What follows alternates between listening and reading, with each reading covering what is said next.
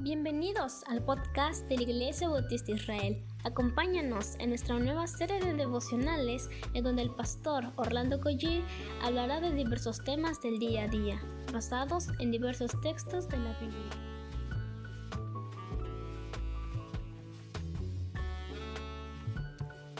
Muy buenos días tengan todos ustedes. Soy el pastor Orlando Collie, como hace un rato mencionaron. Estoy sirviendo en la Iglesia Bautista Dios Fuerte e Israel. ¿Qué les parece si oramos antes de comenzar? Señor, estamos tan agradecidos porque tú nos das de nuevo la bendición de estar vivos. Gracias por este tiempo de fin de semana de tanta bendición que la verdad te lo agradecemos. Ahora que vamos a abrir tu palabra un momento, permite que podamos meditar en ella que podamos confrontar nuestra mente, nuestro corazón con tu palabra. Por favor, háblanos en el nombre de Jesús. Amén. Bueno, eh, oro al Señor para que más hermanos, más personas sean vacunadas esta semana y que pues la verdad que Dios les haga prosperar en sus trabajos. Vamos a leer cinco versículos del libro de Nehemías capítulo 2, dice de la siguiente manera. Salí de, y salí de noche por la puerta del valle hacia la fuente del dragón y a la puerta del muladar, y observé los muros de Jerusalén que estaban derribados y sus puertas que estaban consumidas por el fuego. Pasé luego a la puerta de la fuente y al estanque del rey, pero no había lugar por donde pasase la cabalgadura en que iba. Y subí de noche por el torrente y observé el muro y di la vuelta y entré por la puerta del valle y me volví. No sabían los oficiales a dónde yo había ido, ni qué había hecho, ni hasta entonces lo había declarado yo a los judíos y sacerdotes, ni a los nobles y oficiales, ni a los demás que hacían la obra. Les dijo, pues vosotros pues veis el mal en que estamos, que Jerusalén está desierta y sus puertas consumidas por el fuego. Venid y edifiquemos el muro de Jerusalén y no estemos más en oprobio. Esta situación ya se le habían planteado a Nehemías en el capítulo 1, pero ahora justamente él está en el terreno de los hechos. En primer lugar, podemos decir que todos podemos servir al Señor más de lo que podemos considerar, pero así como Nehemías necesitamos disposición. Hay personas muy talentosas y muy dotadas, pero simplemente no tienen tiempo para servir. Nehemías, estando en el terreno de los hechos, se dispuso incluso antes a servir al Señor, por ver tan terrible condición en la que el pueblo de Israel se encontraba.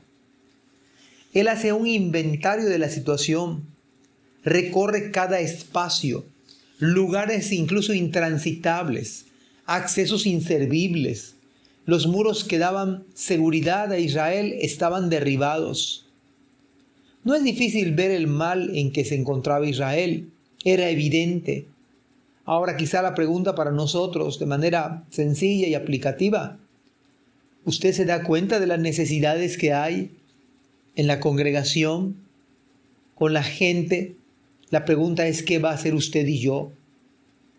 Creo que es valioso hacer un análisis, comenzando con nuestra propia vida, con nuestra propia esposa e hijos. Hagamos un análisis incluso de nuestra propia iglesia.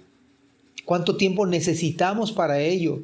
Para analizar, para evaluar, para examinarnos.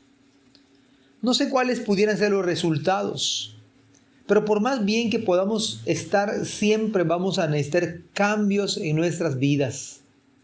Recordemos que somos una obra en proceso, que el que comenzó en nosotros la buena obra la perfeccionará, pero hasta el día de Jesucristo. De tal modo que siempre va, va, van a haber áreas en las cuales nosotros tenemos que cambiar, que modificar, actitudes que cambiar, pensamientos que hay que cambiar. Pero si usted sale en este análisis desfavorable y prácticamente resultara su vida como las murallas y las puertas de esta historia narrada, creo que es el mejor momento para buscar al Señor, para no estar más en oprobio como dice, como dijo Nemías. Nemías, por lo tanto, no se queda contemplando la desgracia. Nemías, toma cartas en el asunto. Nemías resuelve con la ayuda de Dios comenzar con algo. No comenzó con todo, pero comenzó con los muros. Nehemías no vaciló al respecto. Incluso él anima a los que están con él a comenzar ya. Quizá la pregunta para usted y para mí, ¿cuándo vamos a comenzar? ¿Cuándo vamos a comenzar con el análisis? ¿Cuándo vamos a comenzar analizando nuestra propia vida? ¿Cuándo vamos a empezar a ver y a observar y a notar lo que puede uno hacer por la causa, por el extendimiento del reino? Ojalá que pudiéramos meditar esta mañana y que usted se dé cuenta de lo mal en que algo esté en su vida, en su familia, en su iglesia, lo que haga falta, quién faltó este fin de semana, y usted hablarle, hacer una llamada, orar al Señor, animar a esa persona, ver la situación espiritual de uno mismo, ver la situación espiritual de nuestra iglesia, pero lejos de una crítica, usted puede animar a otros y decir, vamos, edifiquemos lo que hace falta, no estemos más en oprobio en esta terrible situación. Por lo tanto, el Señor nos llama a levantarnos en su nombre y comenzar el día de hoy. Que el Señor utilice este, este, esta meditación para animarle, para exhortarle, para hacer un análisis en su vida.